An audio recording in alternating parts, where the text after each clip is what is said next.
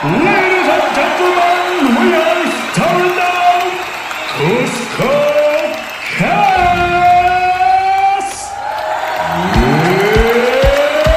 It's time.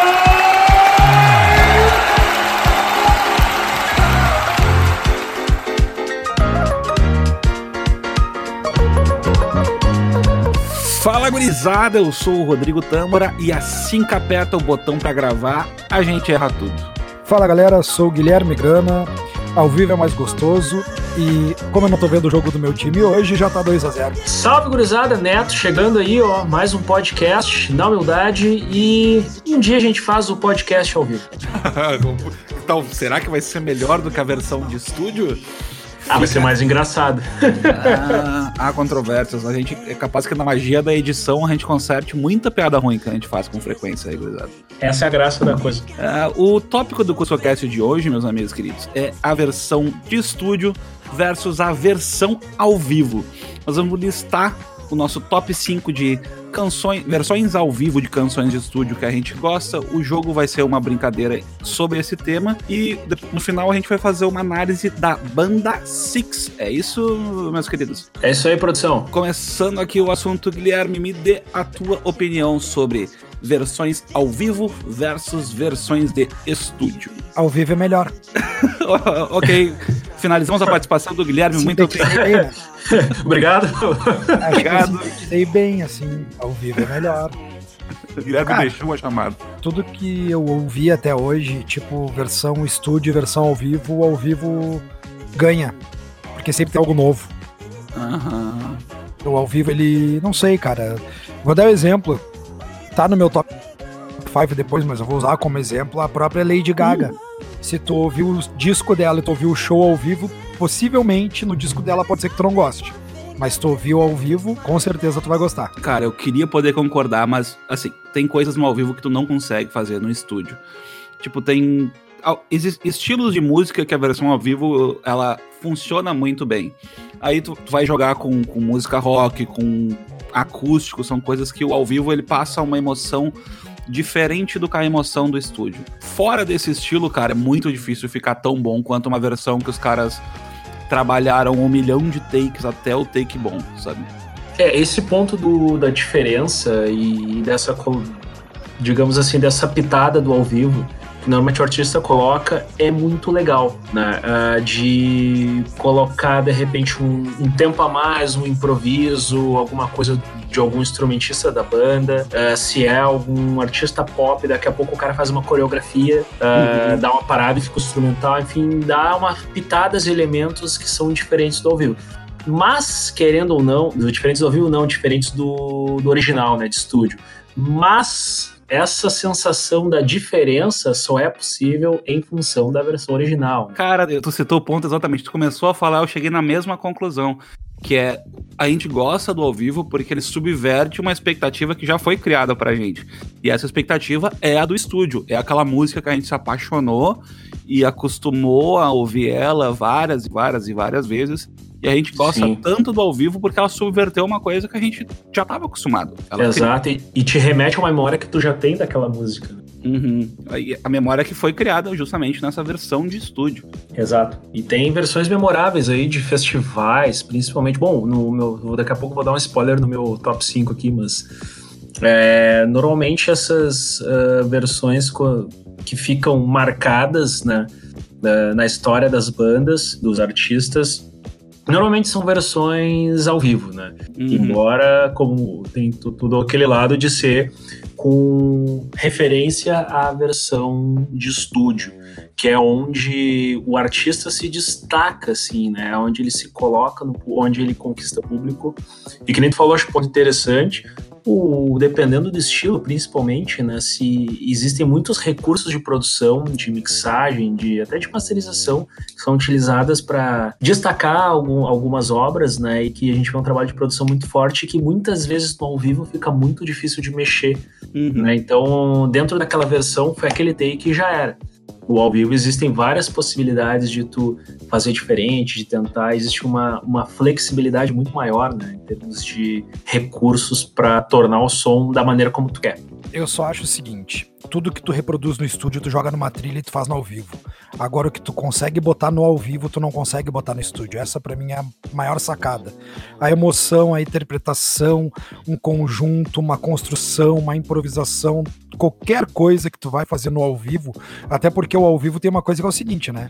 O ao vivo, ele é a reprodução de algo muito ensaiado. Ele não é simplesmente assim, ah, todo mundo gravou o CD, sabe como é que toca, vamos lá tocar ao vivo. Não a gravação, Sim. muitas vezes uma gravação tu não precisa nem de ensaio.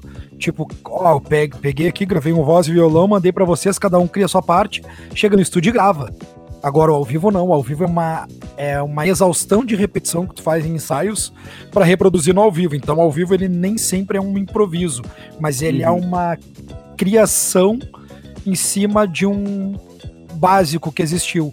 Mas a verdade é que independente do que tu fizer dentro do estúdio, ah, tá ruim de reproduzir ao vivo, trilha. Resolveu o problema. Uhum. Agora, aquela emoção que tu pega do ao vivo, muitas vezes do artista uh, na hora de cantar, ter uma interpretação foda, ter um troço, aquilo ali é de momento, aquilo ali trombota dentro de uma gravação, porque aquilo ali é do momento são as características que são do momento, tu não consegue jogar para dentro do estúdio. Mas Sim, tudo que tu faz dentro do estúdio, tu consegue jogar pro teu show, pro teu ao vivo. Então por isso que eu acredito que o ao vivo, na minha opinião, ele é superior e ele é melhor do que a gravação de estúdio. Eu tô vendo aqui duas opiniões distintas, uma que valida um pouco mais do ao vivo e uma que valida um pouco mais da do estúdio e eu adoraria usar isso no meu joguinho agora. Momento polêmica. Ah, momento polêmico. Tu quer, tu quer fazer uma inserção ou vamos pro jogo, John? Ah, vamos pro jogo. Vamos pro jogo, então. É o seguinte, gente. Vinhetinha do jogo. Bora lá, claquete pro meu editor. Faça a gravação perfeita.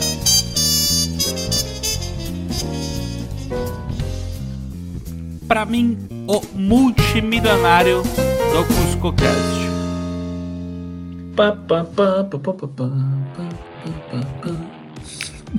No jogo de hoje, gente, tá? como eu tô vendo que vocês têm uma opinião um pouco diferente, eu ia deixar vocês escolherem os papéis, mas eu vou atribuir eles para vocês.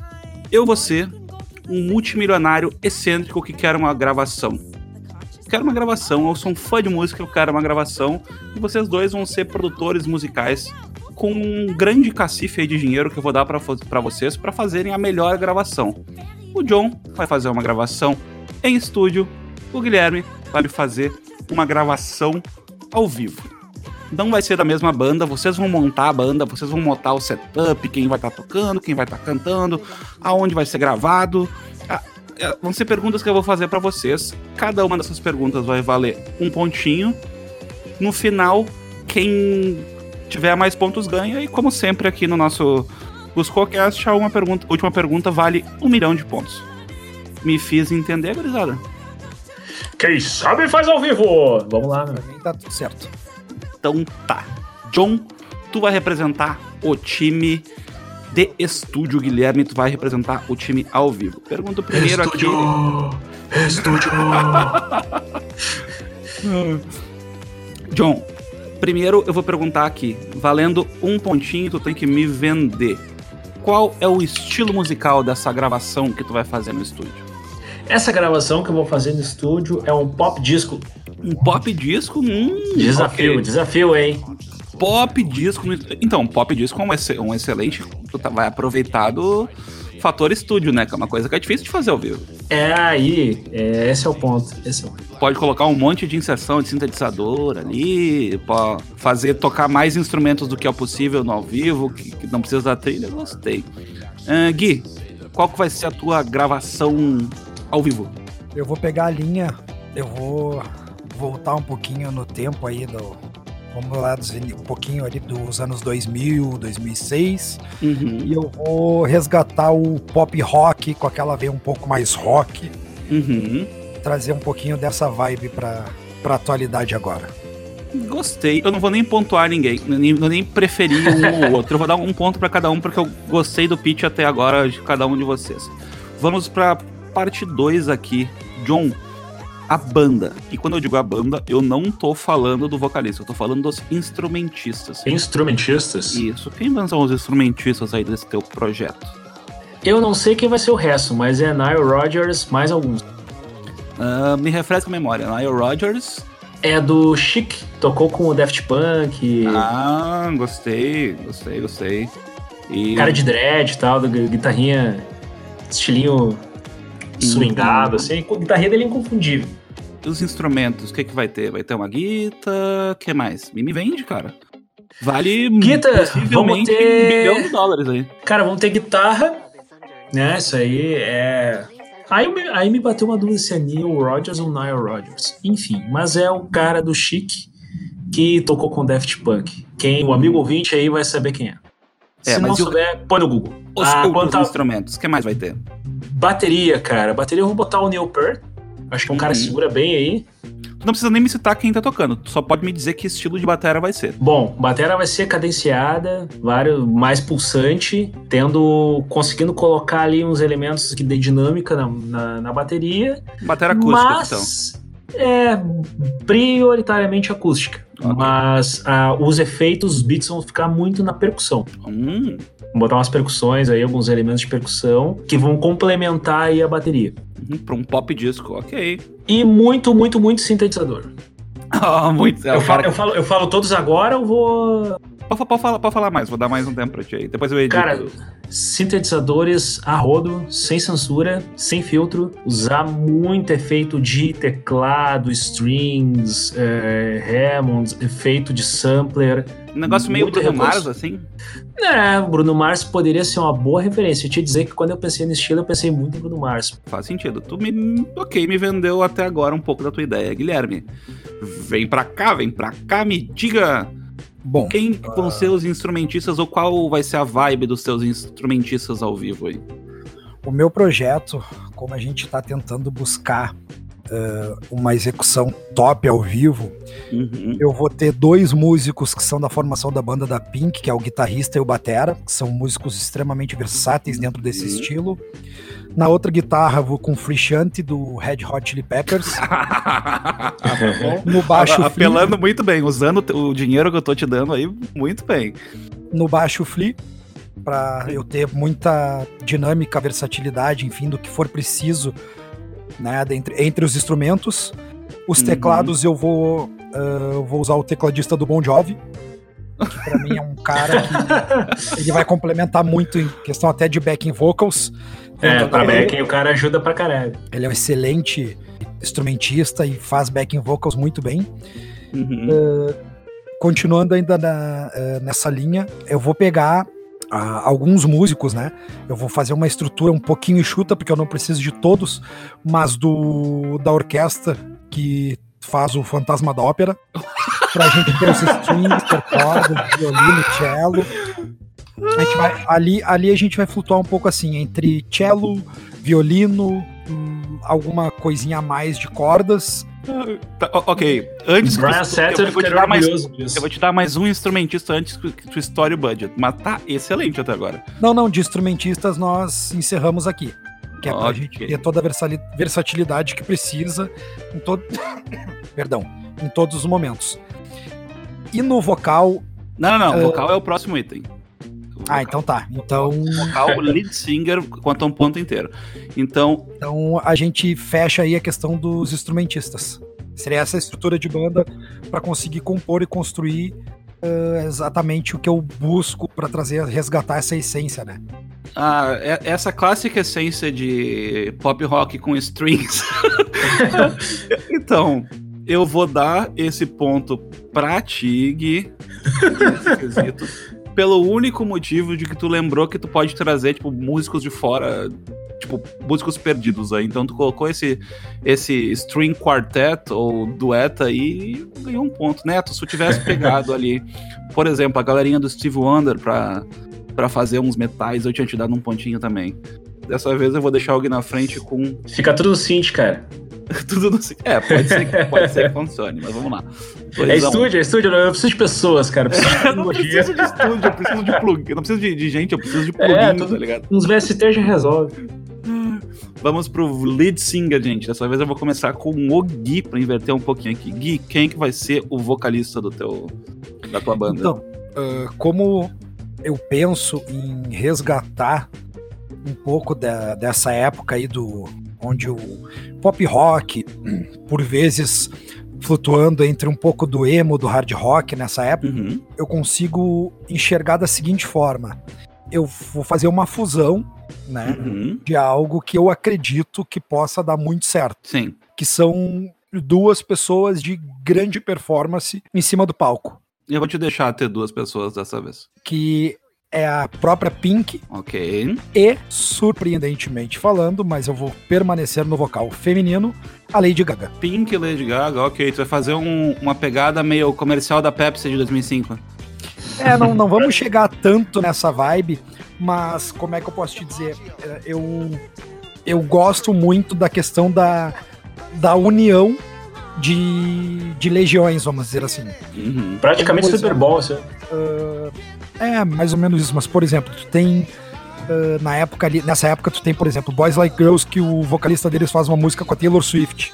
Tu agrega dois mundos distintos, né? Sim. No- na, na própria Lady Marmalade, tu tem a, a Cristina Aguilera, a Lin Kill e a Pink. Tu agrega três públicos diferentes. Bang Bang, que tem da Ariana Grande, Jessie J e Nicki Minaj. Então, tendo essa visão de tu difundir mais a música e sendo algo que não é propriamente dito do público dessas artistas, mas é algo que esse público também consome, é uma ideia de tentar resgatar e conseguir atirar de novo na cara do mainstream, vamos dizer assim, Uhum. uh, que isso é bom, isso vende, isso dá certo pra caralho.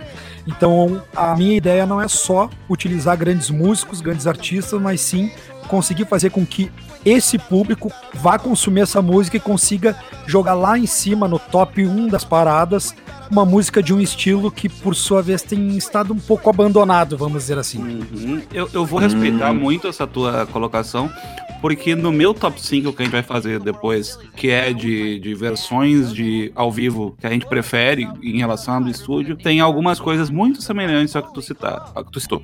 Neto. Cara, tu falou que não tem, não tem limite budget, é grande pra, pra caramba, né? Então, é então eu vou fazer o seguinte, vou abusar dos recursos de estúdio, vou fazer uma, vou pegar muita gente pra botar dentro de uma sala pra cantar. Vou pegar desde Mariah Carey, Aham. vou pegar é, Bruno Mars, Pharrell Williams, Ah, tu tá chegando muito no meu top 5. vou tá pegar ganhando Bruno. Mars, vou pegar Pharrell Williams, vou pegar e ainda vou pegar a galera do BTS. vou botar todos eles juntos. Tu vai trazer os coreanos pra cantar é isso? Vou trazer os coreanos pra cantar, cara. e em coreano ainda. e outra, vou pegar ainda, como é recurso de estúdio, cara, eu vou pegar o, as backing vocals que eu não sei nem se estão vivas, se não tiver a gente manda trazer, tem dinheiro. Não, não, não, não, não, isso Manda trazer do além? Não, não, Então tem pode. Que tá, tem que estar vivo. Tem que estar vivo. E como vamos ter grana ainda, a gente vai recuperar o timbre da voz do Michael Jackson e vamos fazer uma edição não, bem legal. aí. Isso, eu não- isso eu não vou permitir ainda. Tu, tu- Não! Segura, segura. Então, pós-edição, vocês vão entender por que daqui a um pouquinho. Ah, tá. Não, só vivo. Ah, mas não tem problema, porque esse ponto é do Neto, não tem.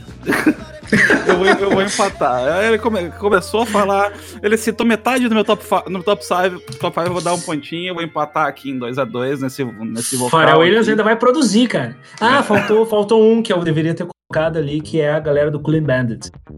Eu queria É, colocar também. não, tipo, quando tu começou a citar os, os coreanos, ou. Desculpa, gente, se, se- se eles são japoneses, mas, tipo, a galera São do coreanos, são coreanos.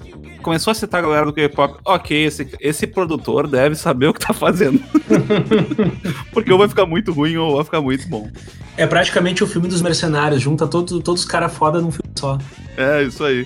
Gente, vamos pra localização. Pode começar contigo, Neto. Aonde que tu vai gravar? Cara, eu penso em gravar no lendário Abbey Road Tu sabia? em Hollywood. Em Hollywood, de certo um Em pouco. Hollywood, cara. De- em Hollywood. Em Hollywood tem vários estúdios. Lógico, Hollywood é mais conhecida pelo cinema, né? Uhum. Mas a indústria cultural como um todo lá é bastante efervescente, então deve ter um estúdio, pelo menos, querendo botar esses artistas pra dentro, né? Cara, o teu budget é gigante aí. Tu pode fazer umas coisas malucas aí, se tu quiser. É, quem não quiser, a gente compra o estúdio. Não quer alugar, a gente compra o estúdio. Pronto, acabou. Onde é que tu vai gravar? Então, cara, a gravação do da minha música ali do, do disco, eh, ela vai ser num, num local meio lendário, assim, Uhum. que é o estádio de Wembley. Hum, Cara, é um, é um local onde a Pink, principalmente, já fez muitos dos shows delas, que Então ele é um já- local que, que permite muita, uh, ser muito performático. Permite que, que tanto ela quanto a Gaga voem entre o público, né, Uhum. através do- dos cordões de aço, enfim. E isso tu não precisa reforçar agora, porque isso vai ser perguntado daqui um pouquinho. Tá, enfim, mas vai ser gravado em Wembley. Uhum. Então, eu vou dizer pra vocês o, o que eu queria ouvir de cada um. Gui, eu queria que, como o teu é ao vivo, que tu tivesse gravando no Planeta Atlântida aqui, pra, pra reforçar a nossa vibe aqui. E Neto, eu queria que, como tu, tu, tu vai pra um ambiente de estúdio, que tu tivesse a maior câmara de reverb do mundo, tá ligado? Hum. Que tu aproveitasse esses recursos que eu te dei. Eu não vou dar ponto pra ninguém por enquanto. Pra desempatar esse 2 a 2 qual é a canção que vai ser gravada? Isso é extremamente importante, né, gente? E de novo, não pode, não pode ser um original, tem que ser uma canção já existente. Qual canção vocês vão gravar? Hum. Eu vou começar agora pelo Gui. Gui, que canção esse teu super time de Pink Amigas vai gravar? Cara, uh, teria um. Pink Amigas e a base do Red Hot Chili Peppers, né? O que é impressionante. É, é algo, é algo bem, bem diferenciado, né? Mas, cara, eu acho que assim, existem muitas, muitas músicas que são hinos e tudo mais. Mas, cara, eu queria fazer algo realmente diferente nesse lance. E a gente Uhum. faria uma homenagem a Amy Winehouse e, gravaria, e gravaríamos Valerie. Aí tu tá querendo me ganhar porque meu top 1 do último programa foi velho. Eu achei excelente. Pra quem não gostava, é uma boa opção, né? Achei demais.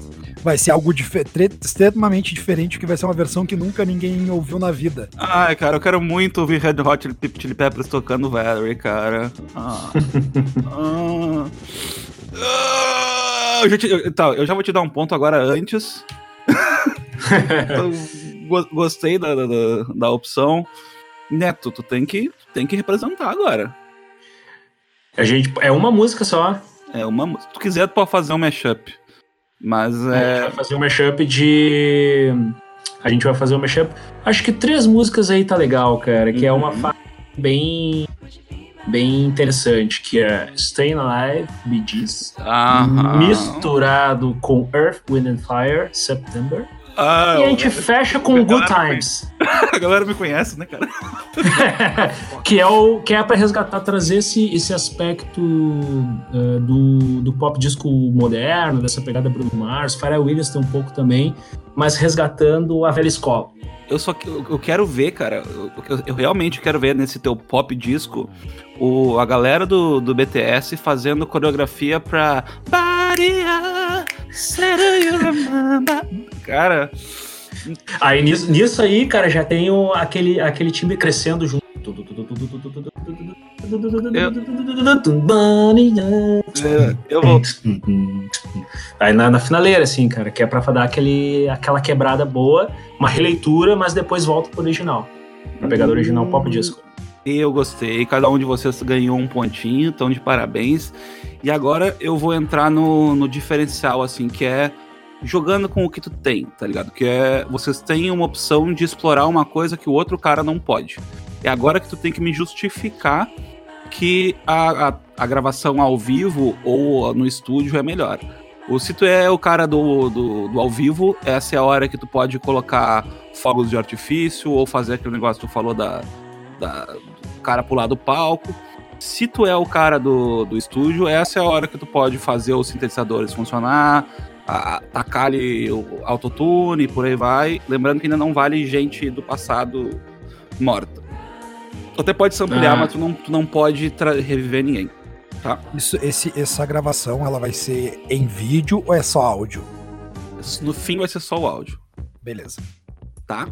Quem quer começar de vocês dois aí, pra não dizer que eu preferencio ninguém? Ninguém quer começar, então tá. Então vai, por... vai pela ordem que tá aqui no meu. Eu tava morrendo tossindo aqui, velho. Tá, vai de Tigui. Cara, como eu falei, vai ser a música a ser gravada é Valerie. Uhum, Cara, o que, que nós vamos ter de diferencial pra quem estiver no show, tá? Uhum. Nós vamos ter um corpo de balé fazendo uma coreografia específica criada só pra Valerie. Todas as meninas e os rapazes fantasiados de Amy House em diferentes épocas. Uhum. Então vai ter, vai ter um cachaçado no- em cima de uma caixa de som, sem se É mexer. impossível. Nós vamos criar um cenário, na verdade, né? Aham. O palco em si é um cenário ah, de diversas fases da M, M palco M bastidores, M em diversas situações. Um nós vamos musical da Broadway. Bailarinos interpretando ela em diferentes fases. Excelente. Uh, juntamente a isso, uh, a música toda vai ter essa, essa dinâmica de palco, né? Com os bailarinos. Porém, nós vamos ter uma dinâmica das duas artistas, tanto da Gaga quanto da Pink, que no início da música, uh, pegando a ideia do Super Bowl da Lady Gaga, as duas elas iniciam cantando de cima do estádio até aterrizar no palco Uhum. descendo ali por cordas, enfim, pelos cabos de aço. Uh, durante o show, ainda fazendo parte dessa questão, é, as duas descem num círculo. Uhum. Vai fazer um balé aéreo. Metade desse ciclo ele tá em chamas. Isso, essa ideia, ela já vem oriunda de Just Like Fire da Pink. Uhum. É um início até elas chegarem no palco, né? Isso já no Uhum. início da música. Uh, durante a música, o que, que nós vamos ter muito, muito latente, que nós não vamos cortar da, uh, da na nossa edição ali, né? da, Uhum. da gravação. É o som do público. É o que é o, é o diferencial de uma gravação ao vivo.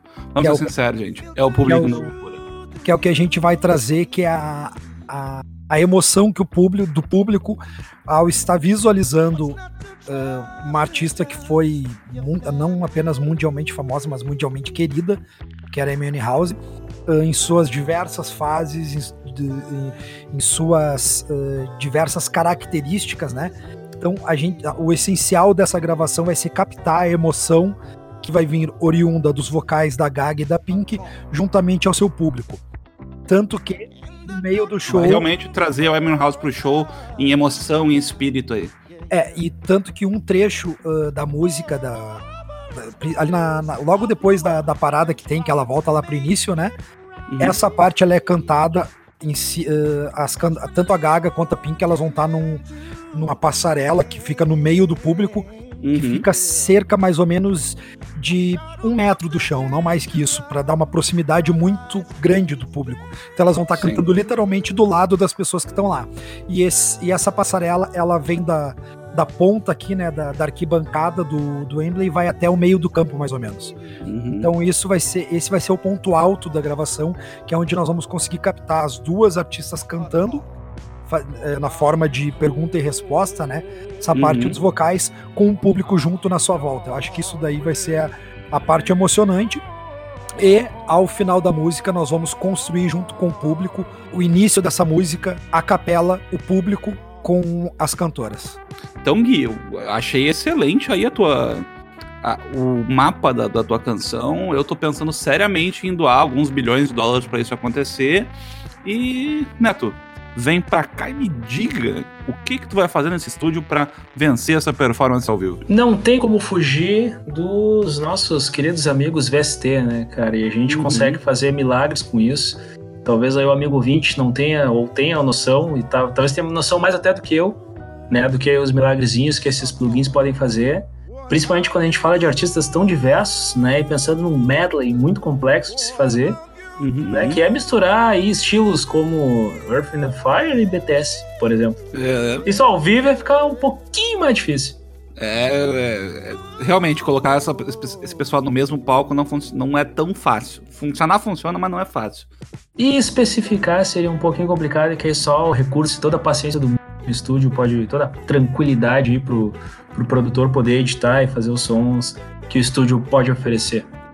Em Sim. termos não só de acústica, de principalmente são muitas vozes, então voz a gente sabe a dificuldade que é de gravar e ficar com uma ambientação boa, né, uma captação Uhum. boa que não dê trabalho pro cara da mixagem. Tu tem budget, Então- cara. Se tu quiser, tu pode usar microfones aí, vintage. É, resgatar, resgatar esses, eh, não só microfones, mas amplificação, enfim. Bateria, a gente vai abusar da bateria eletrônica, né? Uhum. Bateria acústica, principalmente nessa versão, ela não vai existir. Uh, autotune, autotune sem censura, sem fio, né? Claro, porque afinal tem K-pop aí no meio. Poxa, pelo amor de Deus. Tem que afinar o K-pop e, puxa, né, cara? ah, as backing vocals do Pink Floyd, isso aí foi gravado nos 70.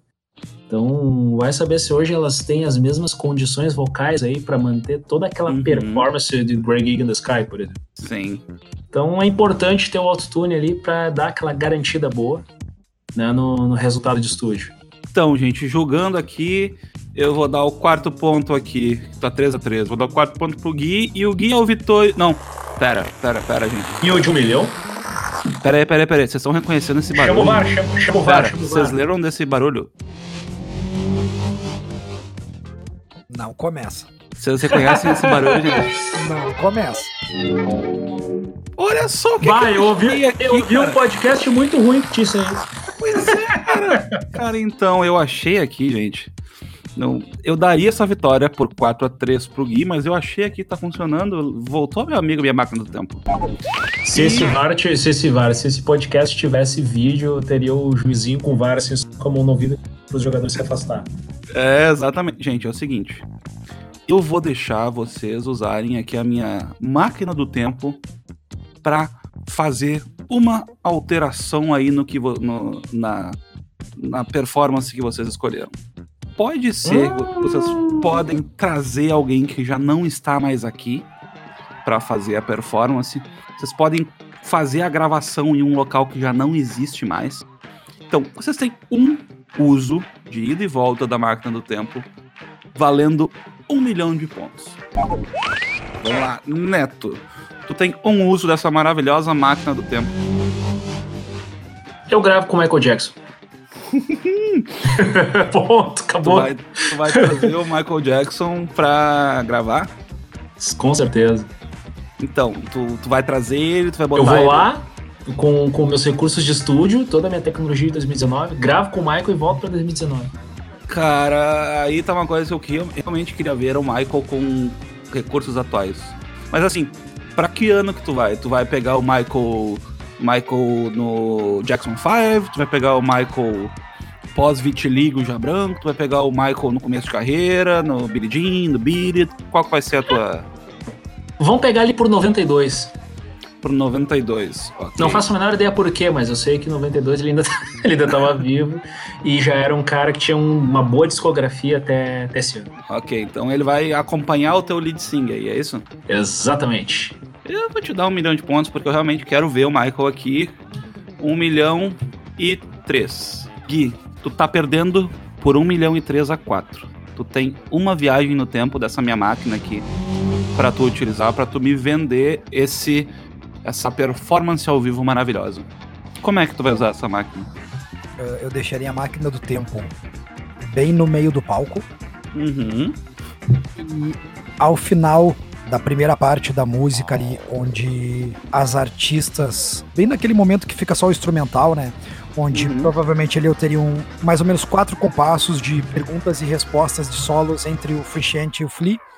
Seria- tô lembrando Red Hot Chili Peppers tocando Valerie, ok. seria um momento de pirotecnia com muitos fogos no palco e um blackout. Uhum.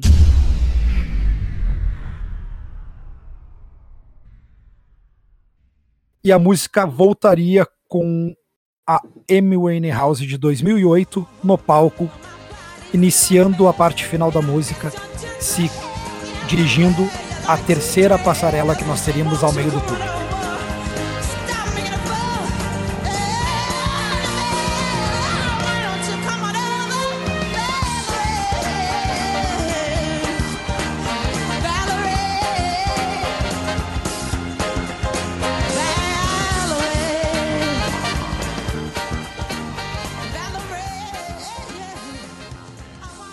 Neto, me desculpa. Me desculpa, tu tá com 1 milhão e 3. Mas essa versão. Ah, não foi, não foi de goleada, cara. Não foi de não goleada. foi de 1 milhão. Não foi de goleada, porque com 1 milhão e 4 nesse medley entre as, as divas do pop de hoje e a maior diva dos últimos tempos aí de, de vocal, a Amy voltando pra cantar Valerie, que é uma das minhas músicas preferidas, eu vou ter que dar um milhão de pontos pro Gui, e com um milhão e quatro, um milhão e três, o Gui vence hoje, gente.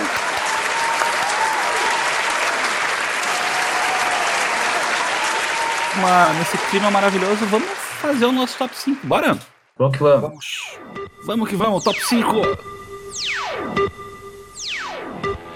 No top 5 de hoje, gurizada que tá ouvindo, a gente vai citar as versões ao vivo que a gente gosta mais ou tanto quanto a versão de estúdio. Vai daí. O meu top 5, gente, ele é muito pessoal.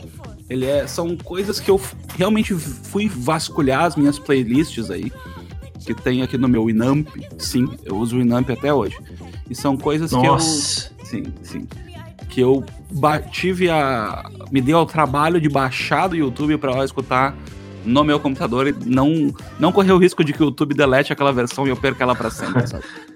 Então, no meu quinto lugar, eu vou da versão que me apresentou para Paramore, que é Paramore Miser Business acústico, Rádio 97, gravado em abril de 2007, que era, cara, é só a Hayley e um guitarrista tocando Miser Business. Foi a primeira vez que eu ouvi essa canção. E, cara, é pela nostalgia, cara. Isso bate muito, muito comigo. é, Mr. Business é. Acho que é antiga, né? É antiga. Foi, na, foi aquele ano foi que explodiu. A Hayley com aquela que voz. Ano, que ano foi lançada? O ano dessa versão é de 2007. Então, tocou essa versão acústica, gravada bem mal e porcamente, diga-se de passagem. Uh, uhum. Tocou na rádio e eu, meu Deus, eu preciso ouvir esse som de novo. Então, meu quinto lugar vai de Paramore Bizarre Business. No meu quarto lugar, eu vou. Por isso que eu dei alguns pontos para vocês aí no meio, que é a versão do Super Bowl 48 do Bruno Mars, a primeira vez que ele te teve no Super Bowl, que é o medley dele, que, que, que é o que ele fez com Red Hot Chili Peppers. Cara, é, na minha opinião, uma das melhores aberturas do Super Bowl, assim, da... Abertura não, é, o, meio... É uma, é uma mistura do jogo do, do Guilherme com o meu ali, né? É o Bruno Mars com o Chili Peppers. Exatamente, cara. Eu, eu, eu, ficava ouvindo vocês no jogo e, meu Deus, eu tenho que dar um ponto no meu top 5, não tem como fazer. Pelo amor de Deus, tipo, esses caras me conhecem, eles estão vendendo da maneira certa. Né?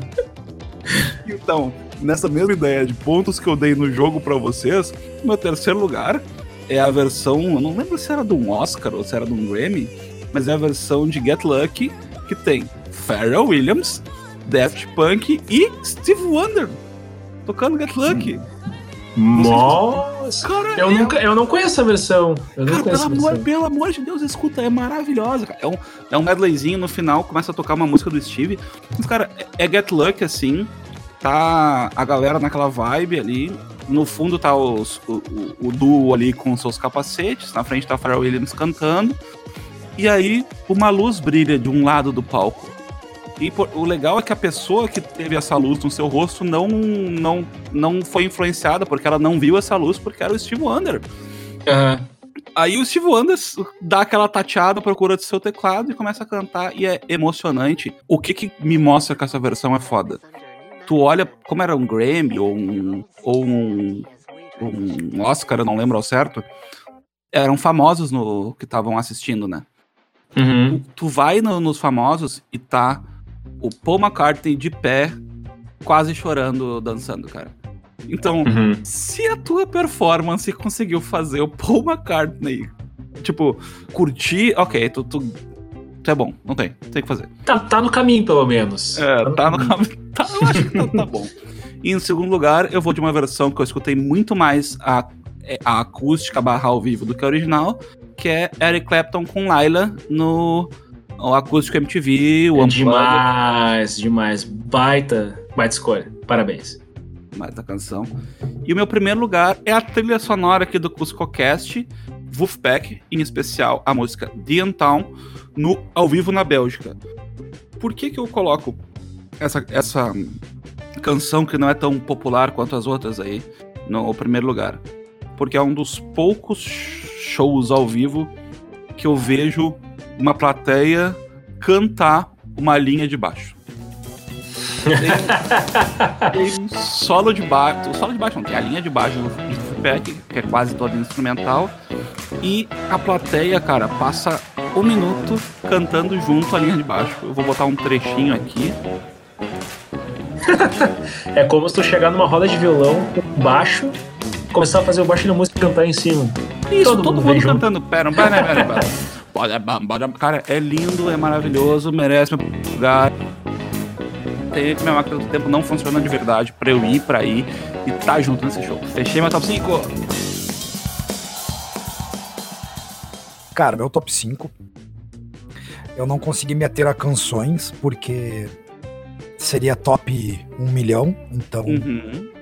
eu vou de apresentações. Então, no meu top 5, eu tenho em quinto lugar a Jessie J, Uhum. que eu acho que ela ao vivo é um show à parte, só o fato dela estar ali ao vivo. É uma puta de uma frontwoman. Uhum. Ela sabe como tocar o público, desde as palavras que ela fala até o gestual dela. Então, ela vai no meu quinto lugar. No meu quarto lugar, tu já citou, mas é o Paramore, que eu acho Paramore, que. Cara. Paramore ao vivo, eles conseguem reproduzir coisas que te deixa sinceramente impressionado a qualidade que eles conseguiram alcançar no ao vivo pro tipo de som que eles fazem, principalmente do último álbum. Eu fiquei bem impressionado com o vivo deles desse último álbum. Lady Gaga eh, e, que- e companhia aí que me perdoe, mas a Hayley Williams é a melhor frontalidade, cara. A maneira como essa menina barra mulher barra senhora, sei lá, se per... a maneira como ela tá no palco, cara. Ela pula da pirueta, ela, ela passa é, aquela ideia de que eu estou amando estar aqui, cara. Eu, eu- desculpa fazer essa interrupção no teu, no teu top 5, Gui, Gui, mas tu tem que ver, cara. Tu tem que ver o Pararoy. O Pararoy é o, um cruzeiro que o Paramore faz. Só com fãs de Paramore, óbvio. E que aí o Paramore faz uns shows no meio. E, cara, ai meu Deus, se eu tivesse uma graninha sobrando, cara, é demais. Uma A amiga vibe- minha foi já. Inveja, inveja, inveja, inveja. inveja. Terceiro lugar vem a pessoa que tu acabou de citar, que é a Lady Gaga, Uhum. porque essa mulher é foda ao vivo. É. Eu acho ela incrível. Eu gostaria de deixar uma dica para quem ainda não viu o Super Bowl com a Lady Gaga, veja. São 13 minutos incríveis. Ah, no meu segundo lugar, eu tenho o Bruno Mars, o que esse cara faz ao vivo também para mim tá fora de- desse contexto, vamos dizer assim, genérico do que todo mundo faz. Bruninho, dan- o- 80 pessoas dançando no palco sincronizados. É. Bruninho é anos 70, só que hoje. Tem holograma ali no meio, não sei. E em primeiro lugar, eu fico com a Pink, Não me surpreende nada. Pra quem é uma artista que no Brasil não é tão. Como é que eu posso dizer? Ela não é uma artista tão venerada, não é uma artista tão consumida. Mas quem consome o trabalho da Pink e já teve a oportunidade de ver as tours desde Fan House, enfim, cara, é, o show dela é, é um espetáculo, não é um show. Então é algo que pra mim realmente é ele, é, ele, ele faz muito sentido porque ele tem. Ele é, um, ele é um espetáculo completo de dança, de pirotecnia, de vocal, de qualidade de música, porque que banda foda, que backing, backings vocals excelente. Então esse aí fecha o meu top 5. Uhum.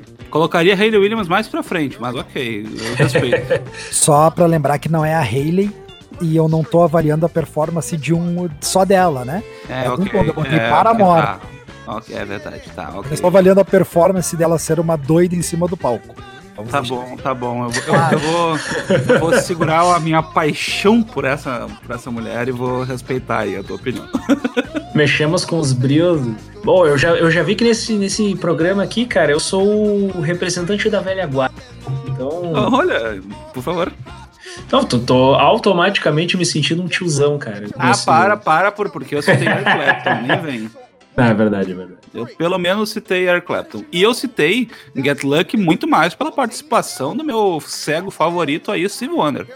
Ah, Steve Maravilha é foda, né, meu? É. Bom, vamos lá. Apesar de ser o representante da velha guarda ou não, é, eu vou no, no meu quinto lugar, Bruno Mars, 24K Magic, no AMA de 2016. Que lá no meio da música ele faz umas. É o vídeo que eu já. Pelo menos é o que eu normalmente curto no YouTube. Quando eu vou puxar alguma coisa de Bruno Mars, ele já vem, porque eu normalmente assisto uma versão muito legal, que ele faz uns solos de dança, assim, umas coreografias muito Sim. do estilo Michael Jackson É muito legal. é, bebe na fonte sem pudor. Muito legal e essa música, até fazendo aquela do estúdio versus ao vivo, essa música, a versão de estúdio é demais, cara. É, ina- é inacreditável. Eu, eu lembro que, tipo, tem um. Esse é um daqueles estúdios, aquelas versões de estúdio que ela vazou, assim. O pessoal teve acesso ao, ao mapa dele, dele online. Alguém, algum hacker aí vazou a versão de estúdio. E, cara, Legal. é um milhão de inserções. É muito instrumento. É muita coisa. Não passa meio segundo sem que uma coisa nova apareça no teu ouvido. E isso torna ela uma das melhores versões. Música que só pode fazer, ser feita no estúdio. Uhum, uhum. É, ela é muito completa em termos de, de, de- produção, de arranjo. Muito interessante. Olhar a música por esse lado também, né? Sim. Ah, meu quarto lugar é. um- Esse é um vídeo, talvez seja um dos primeiros que eu comecei a curtir no YouTube. Quando eu comecei a, a- a acompanhar YouTube, enfim, quando ele foi lançado, que é uma versão ao vivo de Sultans of Swing do Dire Straits. Que é uma versão bem mais longa, acho que ela tem 10, 11 minutos. E tem um solo enorme, só que é o Mark Knopfler dentro da música de um jeito que ele esquece de tudo. Eu tenho um pouco disso, assim, que eu entro no meu mundinho quando eu tô tocando guitarra às vezes e desconecto da banda.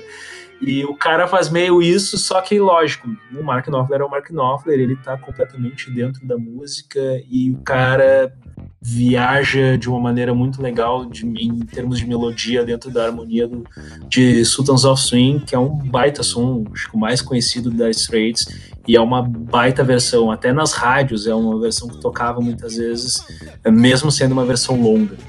Uhum. Meu terceiro lugar, aí vai para uma banda que não é aquela banda que bate o meu coração fervorosamente, mas eu tenho que reconhecer que os caras fazem um baita de um trabalho ao vivo, que é o Coldplay. E aí Cara. eu vou pegar. E aí eu vou, e aí eu vou pegar uma versão de Viva la Vida. Tem várias, eles fazem basicamente um número nelas, são muito Uhum. parecidas. Mas tem a versão, acho que mais popular que tem é a do- dos shows em São, no Brasil, em São Paulo. Uhum. E esse lance que eles fazem das cores e tudo mais envolve a galera de um jeito muito legal e que há de se reconhecer que é um trabalho bem interessante em termos de produção de show, né? Meu segundo lugar, aí vai também um, um lado afetivo, voltando à velha guarda, que é de um dos primeiros DVDs que eu vi, assim, curtindo as músicas, assim, na minha vida, que foi o DVD do Pulse. E a música que abre é Shine on Crazy Diamond. E a introdução dela é simplesmente perfeita. E a versão ao vivo é demais, é demais, é demais. E não precisa ser muito fã de Pink Floyd para admirar essa música. E o meu primeiríssimo lugar, First One, é uma banda que quem viu o filme recentemente, o filme abre e fecha com esse, com esse show. E são versões lendárias e, por muito tempo até a crítica na época entendeu com a versão vivo mais perfeita de todos os tempos, que é o Queen no Live Aid. E aí é difícil dizer uma música só, porque eles fazem um medley de várias versões. Ele, mas assim, talvez a mais emblemática seja Radio Gaga. Eu tinha certeza que alguém ia citar Queen agora. Eu ah, não, teria sabia, como, né? Não teria como. Eu não sabia quem, eu fiquei aqui me perguntando quem faria isso, porque é, com o filme do Queen aí que veio recentemente, é. Não, não há de negar que é. Traz uma emoção muito forte pro cara. Não tem como, não tem como. Aquela galera batendo palma, rail. É Chegou a ver o- demais, cara. Chegou a ver o filme, Gui? Vi, Queen é chato. Ai, meu Deus, alguém, alguém muito. Poderemos ter haters aqui. Ai, meu Deus, o Queen não é Tem chato. os haters, Pô. Queen é chato. O Ai, haterômetro. É, gosto é gosto, né? Enfim. Você gosta. Queen tem meia dúzia de música que são legais, o resto é chato. Ai, não faz isso. Não, não me faz pessoas pararem de escutar o que eu Todo, Elas todo não programa tem que ter um. Todo programa tem que ter um Pedro de Lara. O cara já disse que odeia que meta- o cara já meteu o pau no Metallica e tem gente que continua ouvindo. O que, que é? Ah, o que, que realmente. Queen é ruim? Queen é ruim. realmente pau no. Um, não, não, não, não. Fred no Mercury é CD do Metallica. Hum, eu vou. Esse aqui antes que a gente vire o podcast mais odiado da internet. Uma pequena nota do editor. Depois dessa pequena conversa aí, seguiu-se uma meia hora de uma discussão acalorada sobre o status de Queen e a sua relação com a música moderna. Eu vou cortar essa meia hora aqui de, de discussão, mas ela vai estar disponível para quem quiser. Pede pra gente nas redes sociais, ela já tá editada, tá bonitinha. Se tu quer realmente ouvir a gente discutindo meia hora de Queen, por favor, fala com a gente. Fica agora com a nossa análise musical.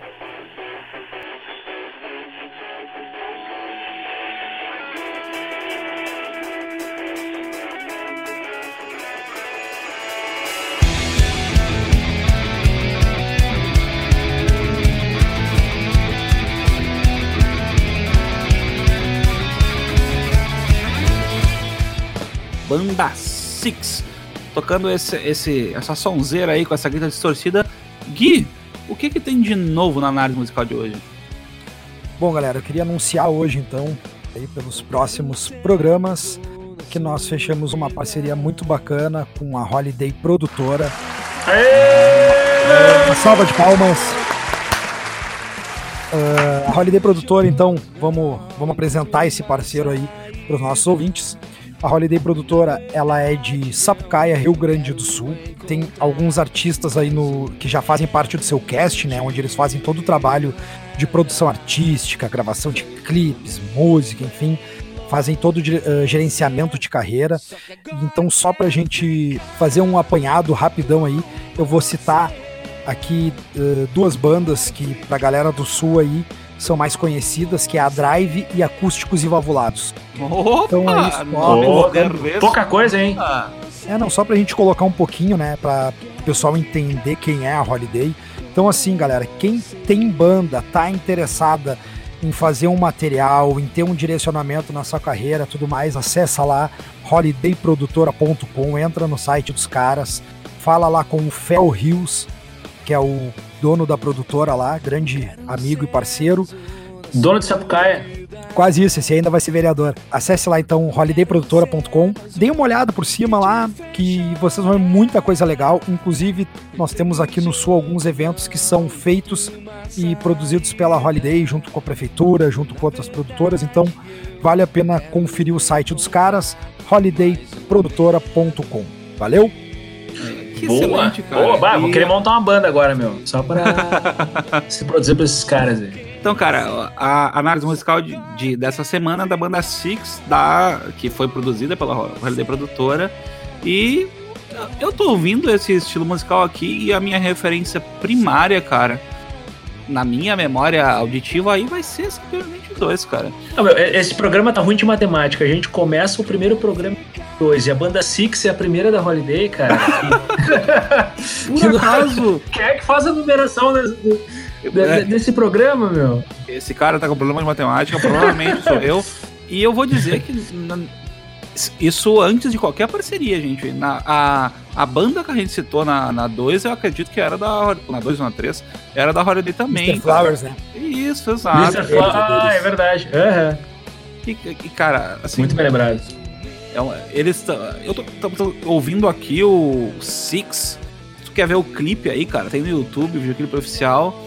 E tem toda essa vibe de CPM, estão tocando numa pista de skate. Tem a Melina Hipster ali junto.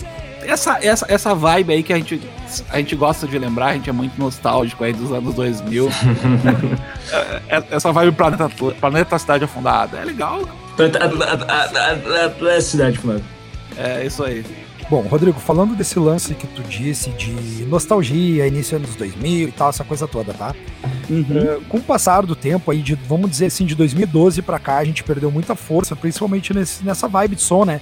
Pelo CPM 22, NX0, Reitin, Forfã, eh, sei lá, Fresno, vamos lá, vamos, vamos devanear.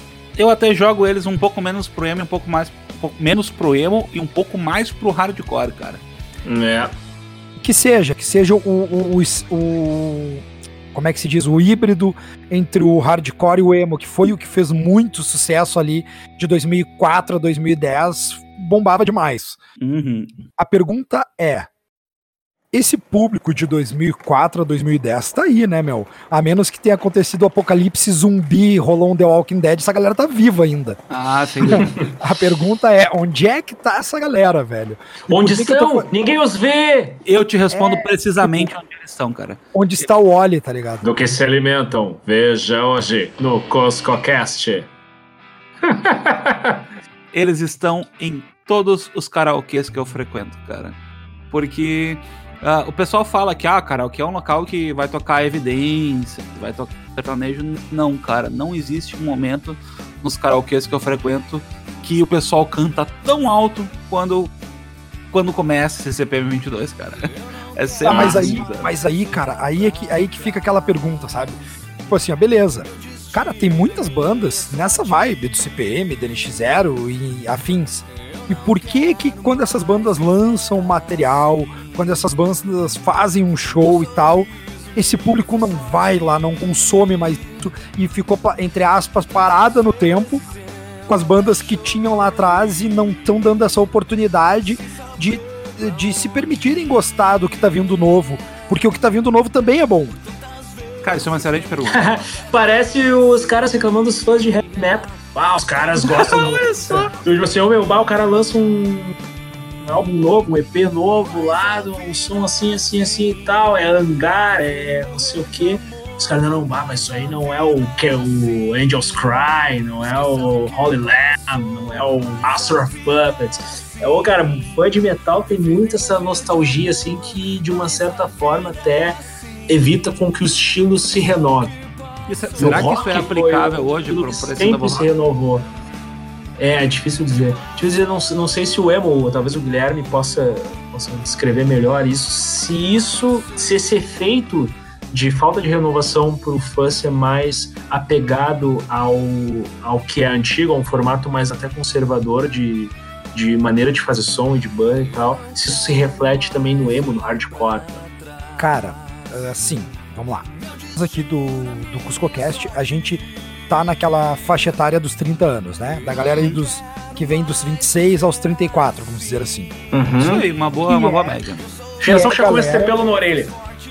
Não, cara, que eu falo assim, ó, é a galera que em 2004, 5, 6, até 2010 tava lotando Manara, tava lotando Long Play, tava tô falando, tô citando algumas casas que são de Porto Alegre, caso alguém não seja aqui de Porto Alegre, Rio Grande do Sul, é disso que eu tô falando, né? Então... Diga pra nós a casa que você lotava na sua cidade.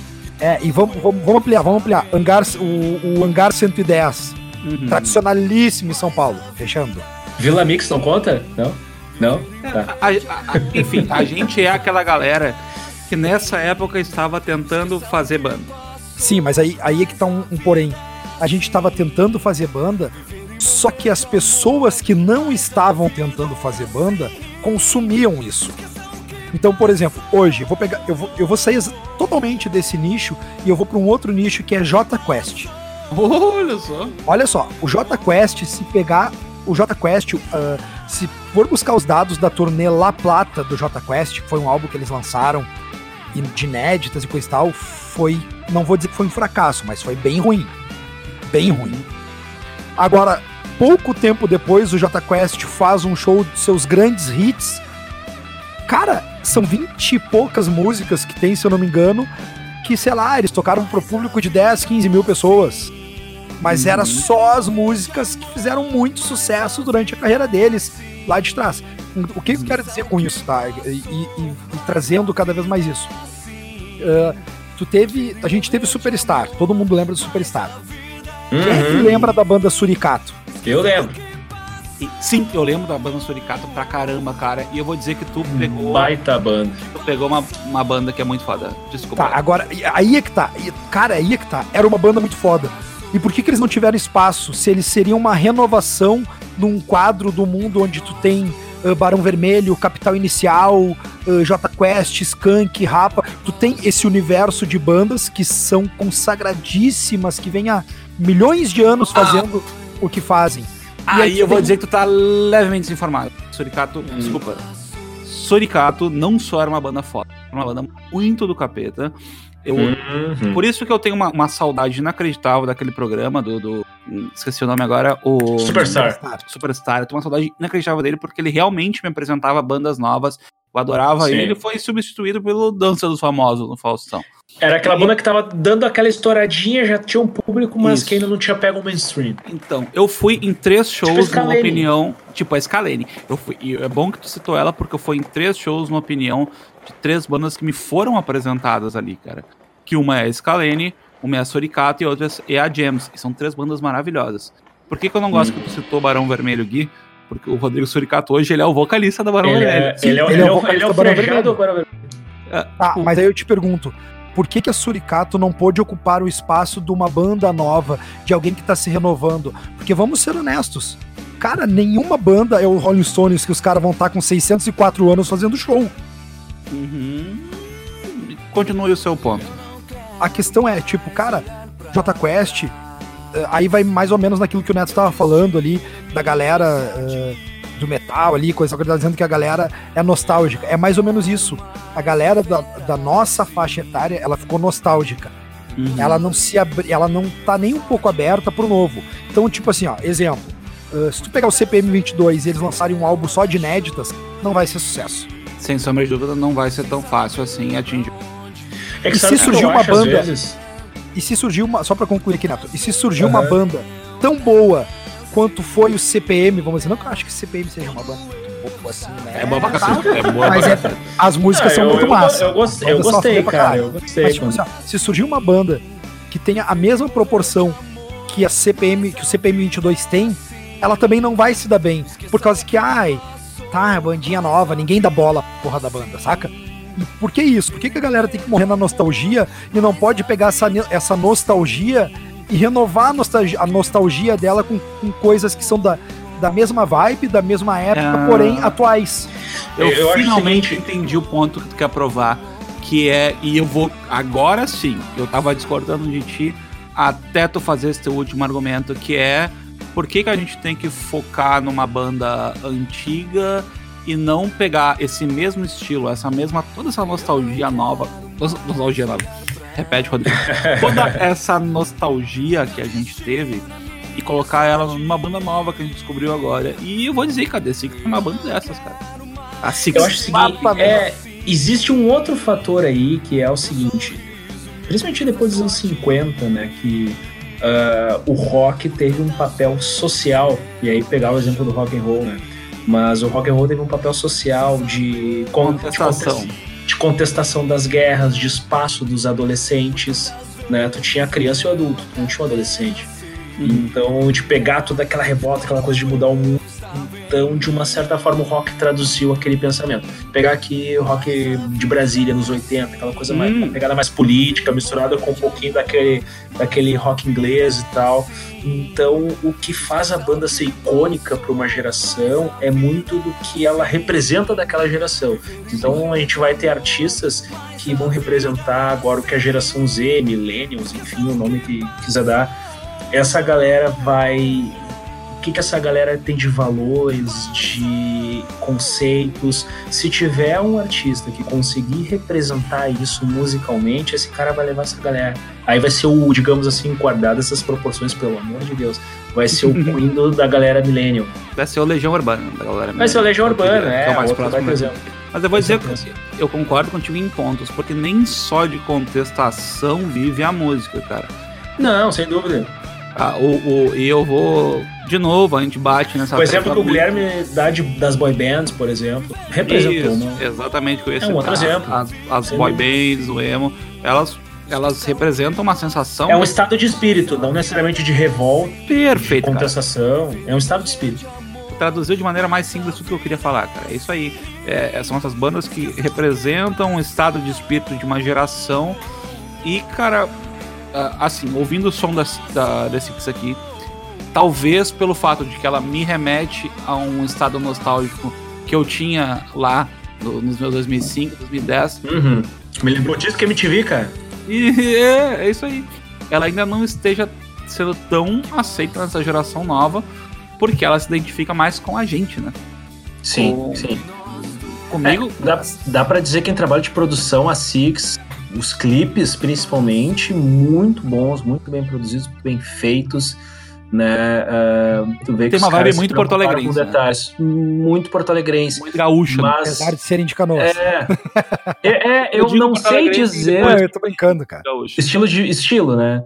Mas eu até achei engraçado, apesar de ter essa pegada, não sei se aí é um enviesamento nosso como bons gaúchos, mas eh, tem essa pegada até pelo estilo de rock e tal, que é muito peculiar das bandas do sul, mas que existe em alguns lugares. Vou dar um exemplo bem interessante, tipo a Malta, quando surgiu lá no Superstar, Uhum. tinha aquela cara, o gaúcho, meu, porra, velho, isso é reação em cadeia, cara. É, exatamente. E os caras lá de fora não tinham essa referência Ai meu reação em Deus, cadeia. olha só esse cara cantando com esse drive É. sobre depressão. Aham. E era muito o Jonathan Corrêa. E a gente, é natural a gente ter esse, esse, esse olhar mais local das coisas, né? E, mas muito bem feito, as, as letras muito, muito bem escritas, enfim. É, gostei bastante da Six, eu já tinha acompanhado alguns materiais, enfim, mas nunca tinha é, ouvido com uma profundidade maior e, e as letras falam basicamente de- desse, do pop rock ali dos anos final dos anos 90, 2000, que fala de, sobre desencontros da vida, relacionamento, é, fala sobre as relações, não só de casais, homem e mulher, mas relações humanas, né, como um todo. Que é um assunto atemporal, né, cara? Total, cara, total. Eu quero fazer duas pseudo-análises, né? Porque eu não sou ninguém pra fazer análise de nada. Manda aí.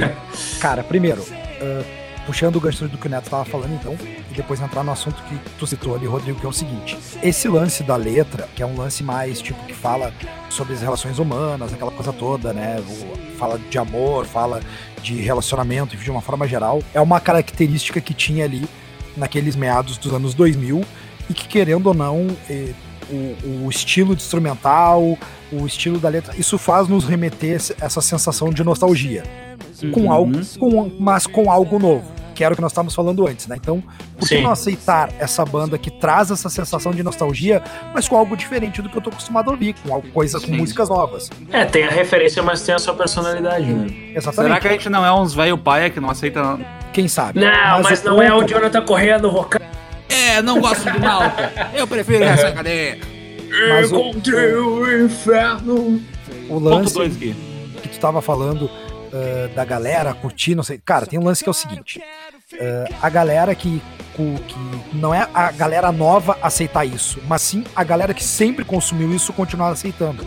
É esse o, o grande lance que eu falo. Por exemplo, ah, a gente ouviu a banda Six. Pô, uma banda legal. Eu vou dar, cara, eu vou dar um exemplo, porque esse exemplo eu posso. Eu, eu falando de um gosto totalmente pessoal, tá? Uma banda Sim. que já acabou. Até que o Fel ali, da Holiday, ele era o baterista, que é a Delitos. Inclusive uma banda que a gente citou num, num Cuscocast proibido aí. Exatamente. Não. Essa banda é uma banda que fazia parte da minha playlist. Só pra Uhum. citar como exemplo. Então era uma banda nova que me remetia a uma nostalgia e que eu seguia ouvindo porque, tipo, putz, eu achava bom, velho. Acho bom, né? Porque a banda acabou, mas as músicas continuam aí, as músicas, né? As músicas são eternas. Qual é o lance que eu começo a ver? Ah, a gente, a, nossa geração morreu na nostalgia que ela não aceita nem o que é novo de bandas novas e nem o que é novo das bandas nostálgicas. A gente quer a mesma coisa. Entendeu? tipo, não, eu gosto de reação em cadeia e eu gosto de ouvir inferno. Eu gosto de NX0 e quero ouvir razões e emoções. Era que nem o Re- o Renato Russo no acústico reclamando eu que tocasse em descedo. E ele dizia: Não, a gente quer tocar as músicas novas. É, toca em descedo, toca em descedo. É, é, é- é tipo isso? Então, tipo assim, ó, é, a nossa faixa etária, que era o que nós estávamos falando antes ali, ela morreu com a nostalgia. Ponto. E a nostalgia é tipo assim, é esse estilo de som dessa época, essas bandas com essas músicas. Se for essa banda nesse estilo, mas com uma música nova, não vale. Tá roubando no jogo. É mais ou menos É, tá, isso aqui é uma cópia de Reação em Cadeia. Isso aqui é uma cópia de Queen. Não vale a pena. Isso aí, isso aí é exatamente Uhum. a- o que diz quando surge algo novo. Ah, olha só, meus caras Sim. são uma cópia do Reação. Ah, são uma cópia de Fresno. Ah, são uma cópia. Coisa de É, velho. isso é do ser paia. humano. Mas tem um outro lance que o que que é? Vamos falar de uma geração mais atual. Essa geração mais atual, ah, eu vou, e aí eu vou citar uma outra banda como exemplo, que é a Restart. E por que que eu vou citar essa banda como exemplo? Ai, meu Deus, manda. A Restart ela fez um sucesso estrondoso, demasiadamente gigante, Sem num dúvida. público de 12 a 20 anos. Sim, e, de- e depois desapareceu. Só que É que, uma que galera acontece? de calça verde limão trabalhar. Não, cara, tu via, tu via, e a questão toda não é essa, a questão é que esse mesmo, que essa geração mais atual, ela se renova muito fácil. Sim. E ela não bate no que nós batemos, que é a nostalgia. É verdade. A, a Assim, gente... É como se o ciclo de vida fosse mais. E olha, e olha o ponto, e olha onde é que eu vou chegar. E, e eu tenho certeza que o Rodrigo vai gostar disso. Hum, Aonde eu vou chegar no seguinte: quem ouviu Paramore, o primeiro CD, pega uma galera que é da nossa faixa etária nostálgica e pega uma galera da faixa etária do Restart. sim. O que que aconteceu? A galera da faixa etária do Restart foi envelhecendo, amadurecendo, e o Paramore fez o quê? Amadureceu e envelheceu a sua música junto com o seu público. Sim. Então, hoje, hoje falando, eu acho que, o- que Paramore é uma das poucas bandas no mundo que consegue lançar algo novo que faz com que as pessoas tenham a sensação da nostalgia de quando eles surgiram e foram muito bombados e ao mesmo tempo aceitar esse novo. Eu vou dizer Ah, que no, tá- no mundo é forte. é, no mundo é forte, mas não nem esse. Uma das poucas, eu não disse a única. É, gente. eu, eu não vou, eu não vou dizer nem por isso que eu discordo, cara. Eu discordo porque teve muito fãzinho ra- entre aspas e muitas aspas. Fãzinho raiz de Paramore que disse: ah, se venderam pra esse negócio índia e cadê aquela, aquele riff de guitarra que começa todas as canções do Paramore? Todas as, todas as canções do Paramore desde antes começavam com riff de guitarra e agora começa com É, Art Monkeys é outro exemplo bem interessante de, é, de arranjos e que foi mudando conforme Tudo bem, cara, só que eu tempo, quero dizer, experimentando. só que O eu último quero dizer o seguinte, olha só, fazendo as comparações, tá? NX0, Fresno, para CP22. Ou é nostálgico ou não é nada. Restart blá, blá, blá, foi aquele gapzinho daí é um de sucesso e é nada. O Paramore, ele tá desde lá de trás e vem até hoje. É isso que eu quero dizer. Tá, mas eu digo assim, eh, vo- voltando, o ponto. Ali o, o Neto falou do último álbum Arctic Monkeys, é, e foi aí nos últimos 10 anos a banda mais conceituada na, no. Entre aspas, entre aspas, o estilo indie. Sim, É, sim. é- É, é praticamente o que iconiza hoje o estilo indie. E aqui no meu, no meu círculo social, não posso falar pelo mundo, mas no meu, no meu círculo social, esse último álbum aí que veio, ele teve mixed feelings. Teve tipo, ah, eu não sei se eu gostei, eles mudaram demais. E, cara, hum, eu gostei, mas eu, eu não sei se a minha opinião é válida nesse sentido. sabe? O quanto Uhum. a nossa nostalgia do que a gente gosta de um estilo vale e o quanto a gente deve aceitar mudar, porque realmente, o que tava falando da banda cresce. Sim. É, é difícil achar uma banda que tem o time muito certo nessa transição de começar de um jeito e de outro sem que os fãs necessariamente percebam a disrupção de estilo, né? É difícil, é difícil. Não, mas cara, eu não quero nem eu não quero nem entrar numa discussão da banda conseguir ser atemporal e fazer a transição. A única coisa que eu, eu não quero falar nem das bandas, eu quero falar é do público mesmo. Por que, que as pessoas têm que morrer na nostalgia? Tem que ser aquela geração do tipo pra ontem, isso fez sucesso hoje, amanhã já não é mais sucesso, e foda-se, não gosto mais, que é literalmente assim que acontece. Por que, que não pode existir um, um híbrido, vamos dizer disso? Pô, Uhum. lá atrás era assim, hoje tem coisas novas que são como as coisas que eu gostava lá atrás e eu posso curtir isso, e isso é legal, e eu vou dar, e eu vou consumir isso. Não, as pessoas simplesmente dizem, não, isso eu não vou consumir porque estão copiando as bandas que eu gosto. Tipo, um Eu vou te dizer- idiota, assim. Eu adorei a tua pergunta e eu vou te dizer exatamente o que acontece, cara. Por que que uma banda Six aí não solta um single no Spotify e ele não começa a ser consumido em massa, apesar da qualidade que a gente tá ouvindo? Eu vou culpar o algoritmo, cara. Porque o algoritmo, ele é feito para tu continuar consumindo a plataforma.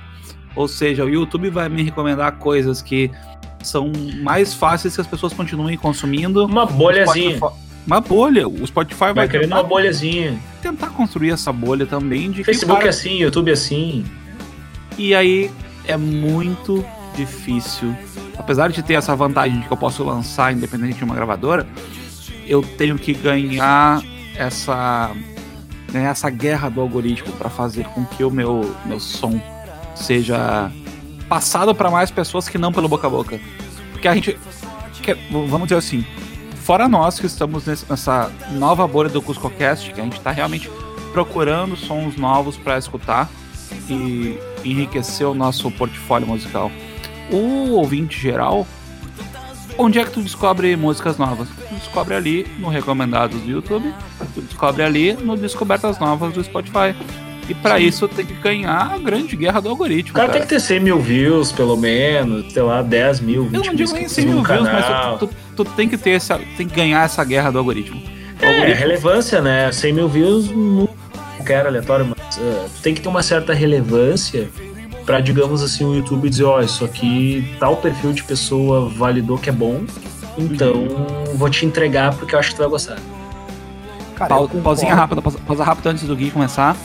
Nós estamos em 2 horas e 12, tira meia hora de papo tosco. A gente tem uns 3 minutos para se encaminhar para as considerações finais. Manda Gui. Eu acho que eu concordo em partes com a história do algoritmo, tá? Mas tem um ponto que é o seguinte: com ou sem algoritmo, a questão é, chega para as pessoas, elas ouvem e vão- eu vou bater mesmo. Se chegar para ti esse som, tu ouvir, tu curtir e tu botar na tua playlist e tu recomendar esse som no teu Facebook, tu tá ajudando. Uhum. E é esse o ponto que eu pego. As pessoas ouvem o som, elas, ai, é igual CPM, ai, que banda idiota. Ah, Pega e escanteia. Se as pessoas começassem a fazer o contrário, putz, por isso que eu falo que é questão do público, porque eu entendo, eu concordo em partes do algoritmo, porque daí o que acontece? Vou te entregar aquilo que tá tendo mais sucesso, por quê? Porque quanto mais ouvir aquilo ali, mais, mais tu vai me consumir. Eu sou Spotify, eu quero que tu me consuma, não importa o que tu vai consumir. Ponto. Agora, se as pessoas, ah, eu tenho lá meu perfil no, no Spotify, aí eu pego lá, via a banda Six, gostei e tal, boto lá na minha playlist e coloco lá, ah, que tu pode recomendar pra galera, ah, bota lá como quem tu recomenda, bota pra curtir, indica pros amigos e coisa e tal. E essas pessoas que gostam desse estilo passem a aceitar o novo, fizerem a mesma coisa, se cada um indicar pra um amigo e indicando pra um amigo, amigo, essa coisa ganha proporção. O problema é? é que para chegar nessa proporção, para bater de frente com o algoritmo, as pessoas primeiro precisam abrir a cabeça para gostar antes de já sair na negação. É só isso que eu acho. Quer- é a diferença que, tipo, a- essa, esse negócio do algoritmo também, também vale um pouco para aquela cultura do Instagram, de stories e de, de compartilha, compartilhamento de resposta rápida. Se eu pegar Uhum. aqui no meu Instagram e compartilhar uma frase com a música do Spotify tocando no fundo, que eu quero ficar com você. Uma indireta ou uma direta para minha entrada, não sei Uhum. o quê. E é uma, uma direta, entre aspas, da banda Six, que é a letra deles da, da música do jogo. É. Vou botar ali, eu quero ficar com você. Ok. Agora eu, eu, eu boto Is this just real life? Is this just fantasy? E eu tomando um café. E aí essa cultura do like vai me, vai me retornar muito mais like por conta de que é uma coisa que já está ali no mainstream. O pessoal vai gostar. Sim, já tá no inconsciente coletivo, Eu, praticamente. eu vou ter mais interação com isso. É difícil, cara. Sim. É difícil tu, tu- tu- vencer essa barreira que a gente criou ou aí com essas mídias sociais novas. É, é que nem aí. quando tu faz fazer um check-in num lugar, meu. É, Te represente de alguma forma. Então você tem num lugar que tu sabe que a galera que vai visualizar aquilo de alguma forma vai curtir. Né? Ah, o cara tá num lugar bacana. é difícil tu, tu mostrar um conteúdo novo e as pessoas aceitarem. É. sabe? Romper essa bolha Ah. da, da, da, digamos assim, daquilo que a pessoa já tá acostumada a consumir, né? É Pra- complicado. Pra pra encerrar minha participação nesse assunto, eu queria dizer o seguinte, velho. A hora que eh, as pessoas. eh, que toda, todo mundo, tá? Não tô falando só de, de quem ouve e tal. Inclusive, muitas bandas, eh, produtores e não sei o que tem, que se dizem, nossa, eu vou movimentar a cena, ah, eu vou fazer. A hora que essa galera botar o dedinho na consciência, levantar a bunda da cadeira do sofá de casa, ir num show das bandas independentes, ir aí e eu- ficar e curtir e realmente recomendar aqueles que eles gostaram, aquele que ele não gostou, ele não ficar metendo pau, distribuindo áudio gratuito, coisa e tal. A hora que as pessoas começarem a fazer isso, talvez isso mude, cara. A questão é, as pessoas querem, e aí agora eu vou, vou, vou dar um recadinho assim, bem pra quem é banda mesmo. Não adianta. Alfinetada! Alfinetada mesmo. Ah, Não adianta querer. Não adianta querer que a cena mude se tu não fizer a tua parte. Não adianta tu querer exigir que o outro lá vá ver a tua banda se tu não levantar a bundinha do teu sofá pra ver a banda do outro, Pra se apoiar, pra se juntar. Então, aproveitem que ainda assim como nós aqui no CuscoCast, tem produtoras como a Holiday, que é nossa parceira, que estão tentando trazer e fazer com que essas bandas tenham um pouquinho de espaço e que a galera possa conhecer o novo, possa conhecer que existem bandas muito boas que não têm espaço no mainstream. E aí, através desses movimentos que existem, desses shows de parque, que nem o, o, o Neto citou em algum, em algum momento, que ele participava lá com a The Flyers, que foi uma banda que nós já citamos também.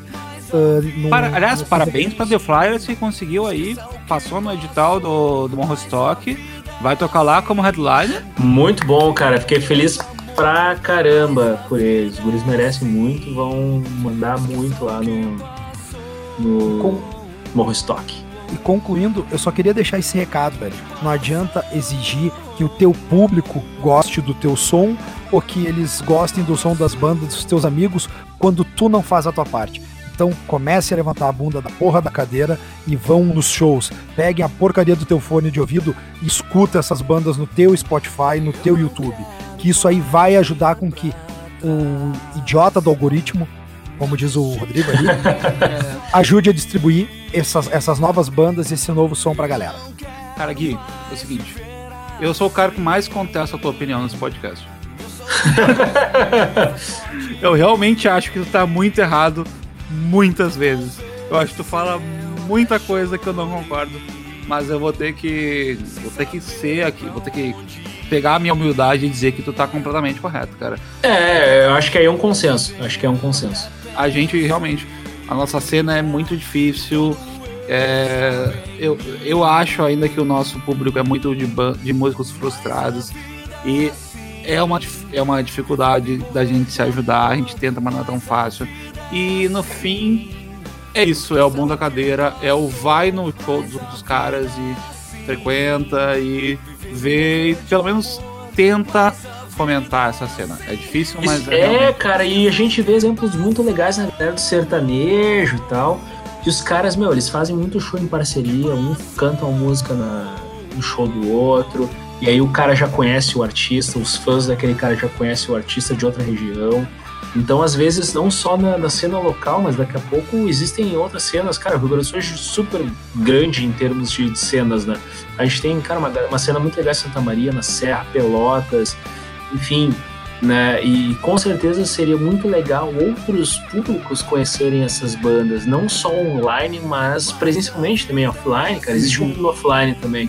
Ah, internet é legal, Spotify é legal do caralho, ajuda a disseminar e, e democratiza muito o acesso à, à música da, que muitas vezes tu dependeria de uma gravadora há muitos anos atrás, mas não é só isso, né? Não é só o online, é o offline também, é se juntar, é a galera se juntar, como o Guilherme falou, é prestigiar o show dos outros, de outras bandas, de outros artistas, é a galera literalmente pega junto, né? Porque é hoje, hoje a gente vive muito o conceito de colaboração, de economia colaborativa, e isso na música sempre teve, sempre funcionou muito antes de qualquer tecnologia. E isso poderia ser muito bem resgatado e, e com certeza todos ganhariam, né? E a galera que também quer consumir coisa nova, e com certeza, por consequência, consumiria coisas diferentes, teria acesso a coisas diferentes também.